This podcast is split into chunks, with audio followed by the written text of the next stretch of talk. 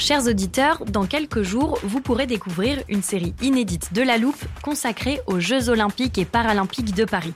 À trois mois de la cérémonie d'ouverture, on s'est demandé comment réussir ces JO. Les transports sont-ils prêts à affronter les milliers de touristes? Le dispositif de sécurité est-il suffisant? L'enthousiasme sera-t-il finalement au rendez-vous? Pour répondre, on plonge durant cinq épisodes dans les archives des éditions précédentes, accompagnés des journalistes de l'Express. C'est à retrouver à partir du 13 mai sur toutes les plateformes d'écoute.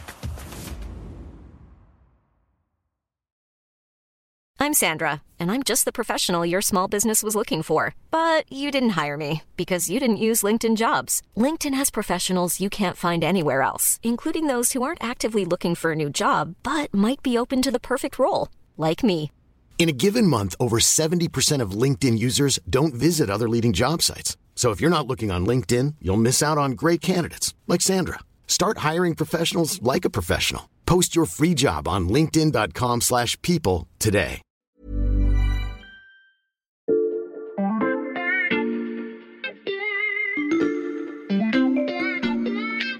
Bonjour, c'est Charlotte Baris. Bienvenue dans La Loupe, le podcast quotidien de l'Express. Allez, venez, on va regarder la une de plus près. Cette semaine, le numéro de l'Express que vous trouverez en kiosque est un peu différent, car pour ses 70 ans, l'équipe du journal n'a pas fait les choses à moitié.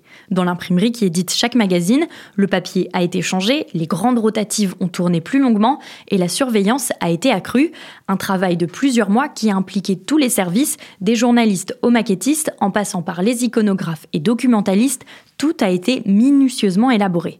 Le résultat, c'est ce qu'on appelle un MOOC entre le magazine et le livre, book en anglais, plus de 200 pages mêlant récits, entretiens, dessins et photos d'archives. L'épisode d'aujourd'hui est donc consacré à ce numéro anniversaire. On va vous raconter les secrets de fabrication de ce magazine et se projeter vers les 70 prochaines années. Pour tout nous raconter sur l'élaboration de ce numéro événement, je suis accompagnée d'Éric Scholl, directeur de la rédaction de l'Express. Bonjour Éric. Bonjour Charlotte. Et à tes côtés, Anne Enchère, directrice déléguée. Bonjour Anne. Bonjour. Ensemble, on va parcourir les pages de ce numéro des 70 ans du magazine. Mais d'abord, pourquoi c'est important pour un média comme l'Express de célébrer son anniversaire? Parce que 70 ans, déjà, c'est une, c'est une très belle date. Et surtout, pour l'Express, 1953-2023, en clair, on part de la guerre d'Indochine, on arrive à la guerre en Ukraine. Ça Mhm. montre à quel point euh, l'Express a été un journal qui a couvert toute l'histoire de France et même d'une certaine façon l'histoire du monde pendant ces 70 ans. Ça a été aussi une école de journalisme incroyable avec des personnalités euh, au sein de l'Express. Ça a presque été une- un laboratoire pour le- la presse française. Et pourquoi avoir fait le choix d'un MOOC? Un MOOC, c'est-à-dire un numéro spécial très important qui ressemble pas tout à fait à un livre, mais quasiment. C'était euh, un choix particulier parce qu'on voulait à la fois raconter l'histoire de l'Express, donc avoir ce regard sur nos 70 ans du passé, et en même temps aussi regarder presque en avant, c'est-à-dire quasiment dans les 70 prochaines années. Et donc, vous voulez vraiment marquer le coup. euh, donc, euh, il nous fallait de la place et il nous fallait de l'exceptionnel. Et justement, comment on fabrique un MOOC puisque c'est très différent d'un numéro habituel?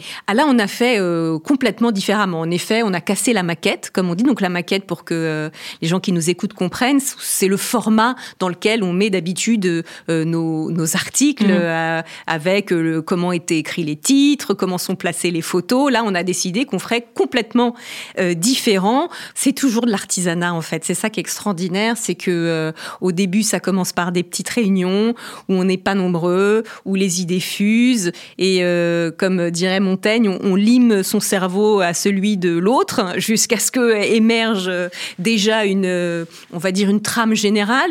Et puis après, ben écoutez, c'est la machine impressionnante qui se met en marche, des journalistes qui vont enquêter, qui vont aller rencontrer euh, des gens, euh, des témoins de l'époque. Euh, notre documentaliste qui est vraiment le mur porteur de ce MOOC, Anne Marion, qui est allée chercher dans tous les coins, dans les archives, dans les milliers de petites fiches Bristol que nous avons Mhm. ici pour documenter nos archives, de quoi voilà fabriquer un, un numéro historique. On va maintenant détailler le contenu de ce numéro historique, un MOOC divisé donc en deux parties, et la première s'intéresse à ces 70 dernières années. L'idée, c'était d'abord de raconter l'histoire de l'Express en sept décennies. Chaque décennie euh, a été confiée à un journaliste ou à une plume euh, différente, que ce soit euh, des journalistes qui sont aujourd'hui euh, dans la rédaction ou euh, d'anciens journalistes.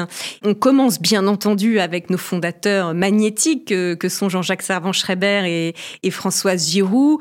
On explique à quel point, euh, dès le départ, le journal est marqué par des engagements, notamment, alors bien sûr un engagement pour Pierre Mendès France au début, mais très rapidement, l'engagement dépasse cette prise de mmh. parti et va plutôt sur la décolonisation et les guerres d'indépendance, que ce soit en Indochine, ou en Algérie.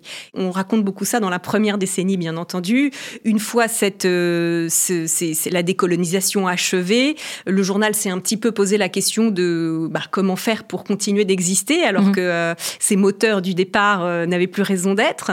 Néanmoins, les engagements n'ont pas disparu parce que très vite arrive l'engagement féministe, notamment pour le droit d'avorter, la pilule, mhm. ou l'engagement contre la peine de mort. Donc ça a toujours été un fil rouge, même si le journal avait euh, changé de combat. Et après, ben écoutez, on raconte encore les années 80, euh, les soubresauts, bien sûr, la chute du mur de Berlin, et on se rapproche de plus en plus de notre époque. C'est incroyable comme ça documente 70 euh, ans d'histoire. On s'aperçoit que les questions qu'on se pose encore aujourd'hui en tant que journaliste, on se les posait déjà mhm. pour beaucoup avant. Et donc dans les pages suivantes, on regarde vers l'avenir. Qu'est-ce qu'on y trouve dans ces pages? Alors on trouve quatre grandes interviews. Euh, la première, euh, c'est celle de Bill Gates, hein, que tout le monde connaît, le mhm. milliardaire euh, fondateur de Microsoft, philanthrope, qui notamment s'est énormément investi dans les luttes pour la santé mondiale, mais aussi il nous raconte comment il voit l'avenir d'un point de vue technologique, d'un point de vue des, mhm. des inventions, etc.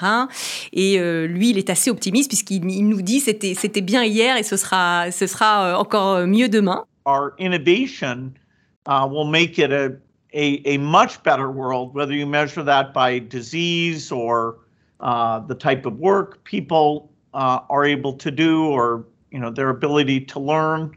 You know, the, these improvements happen gradually Nous avons aussi Shirin Ebadi, qui est euh, bien sûr la prix Nobel de la paix iranienne, mhm. euh, pas la dernière, mais celle qui l'avait eu déjà il y a quelques années euh, et que nous avions trouvé fondamental d'interviewer sur les questions de liberté, de démocratie libérale, de droits des femmes partout dans le monde. Nous avons Steven Pinker, qui est un psychologue, professeur à Harvard, un des intellectuels les plus influents du monde, qui revient, lui, sur euh, tout un tas de questions que tout le monde se pose. Est-ce qu'on va vers euh, un monde plus pacifique ou est-ce que les guerres vont reprendre? Est-ce que les religions vont euh, se séculariser ou au contraire, est-ce qu'il faut s'attendre à un regain des religions? La science est-elle menacée par la croyance? Bref, est-ce qu'il faut être optimiste ou pessimiste? Mhm. Je vous laisse regarder cet entretien.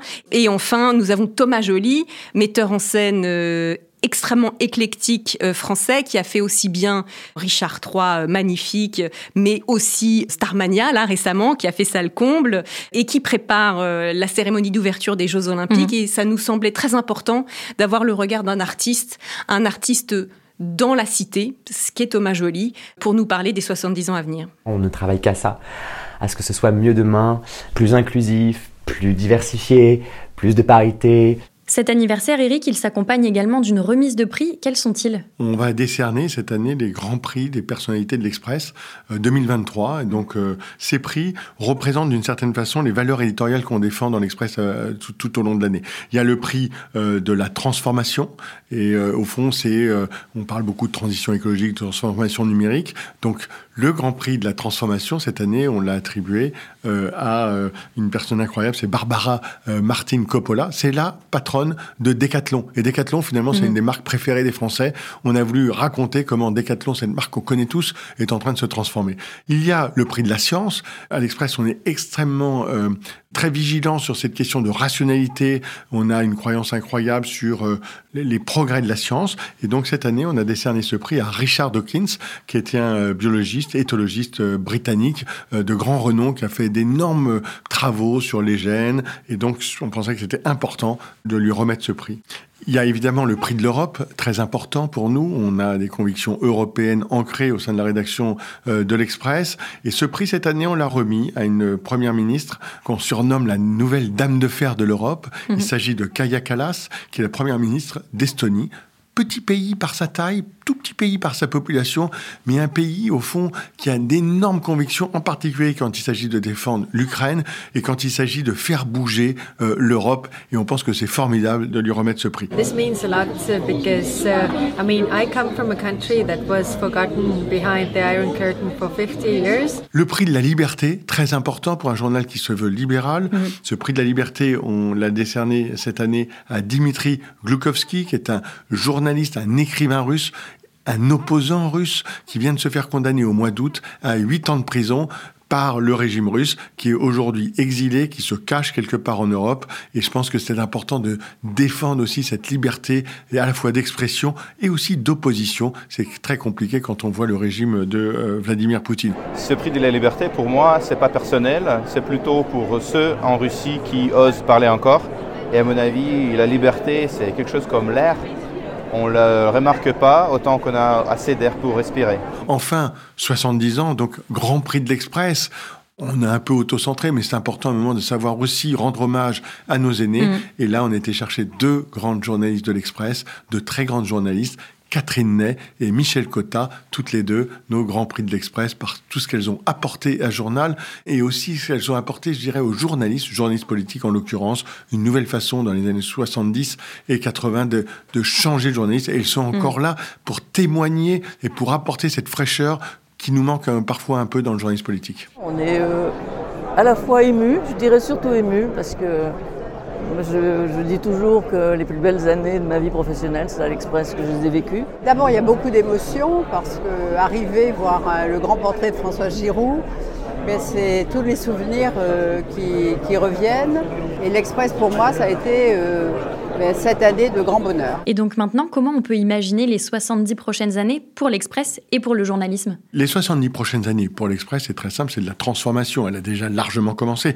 En fait, pour comprendre les- ce qui va nous attendre devant nous, il suffit de regarder juste les 25 dernières années. Qu'est-ce qui s'est passé entre euh, 2000 et 2025 Eh bien, il y a eu Internet, l'explosion d'Internet, il y a eu l'arrivée des GAFAM, il y a eu l'arrivée de Google, et vous voyez que la façon de consommer l'information a totalement changé en un quart de siècle. Donc, quand on pense aux fondateurs de l'Express, à François Giroud, à Jean-Jacques Servan-Schreiber, lorsqu'en 1953, ils créent l'Express, ils sont empreints de cette idée de modernité, mais évidemment, ils n'ont pas en tête que euh, 70 ans plus tard, il y aura Internet, etc. À nous d'inventer pour 2093, c'est-à-dire dans 70 ans, la façon dont nos enfants, dont nos petits-enfants consommeront de la presse, de l'information.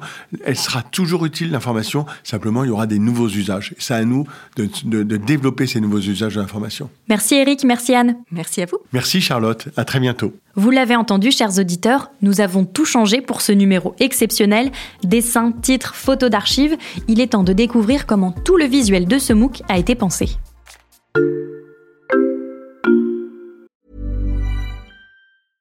I'm Sandra, and I'm just the professional your small business was looking for. But you didn't hire me because you didn't use LinkedIn jobs. LinkedIn has professionals you can't find anywhere else, including those who aren't actively looking for a new job but might be open to the perfect role, like me.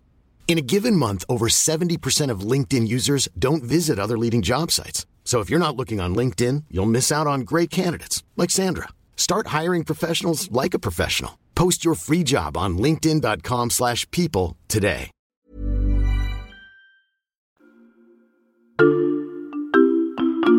Pour réaliser ce MOOC, certains membres de la rédaction ont passé des mois plongés dans les archives de l'Express, un travail titanesque réalisé notamment par Dalila Babassi, rédactrice en chef photo du magazine, et Marie Varéon, la secrétaire générale. Elles m'ont rejoint en studio. Bonjour à toutes les deux. Bonjour. Bonjour. Vous m'avez apporté ce numéro des 70 ans et je dois dire qu'il est très différent du magazine habituel. D'abord, il est beaucoup plus épais, plus de 200 pages contre 84 pour les numéros classiques. Un très bel objet dans lequel on retrouve beaucoup de photos et surtout des images anciennes. Pour ce MOOC, nous avons décidé de mettre à l'honneur la rédaction, toutes les rédactions qui ont fait naître et vivre l'Express.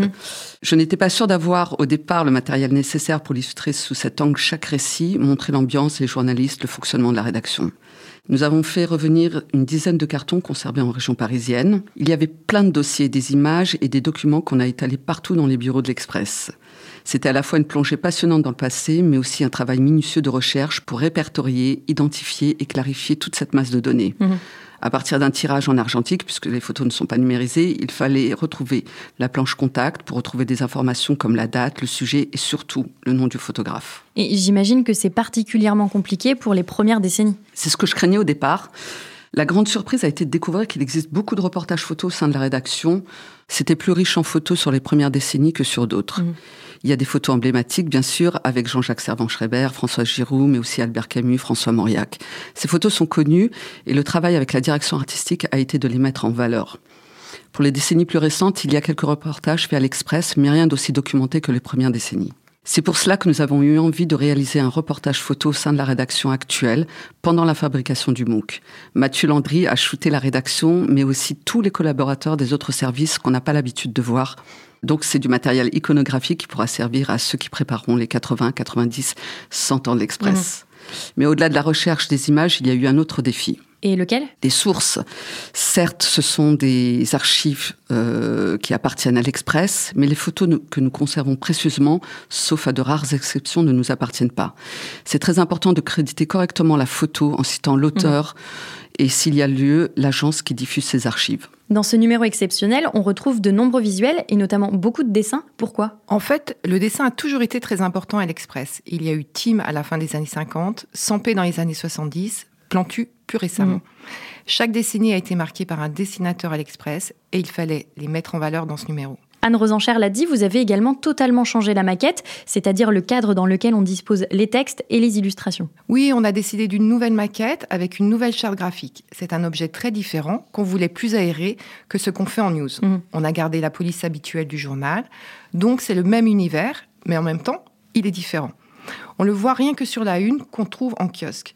C'est l'univers de l'Express avec les bordures orange des débuts, mais ce n'est pas ce qu'on fait habituellement pour le magazine. Mhm. Et pour que tout ça fonctionne ensemble, dans les dernières semaines d'élaboration, on a sanctuarisé une salle dédiée à 100% au MOOC. Mhm.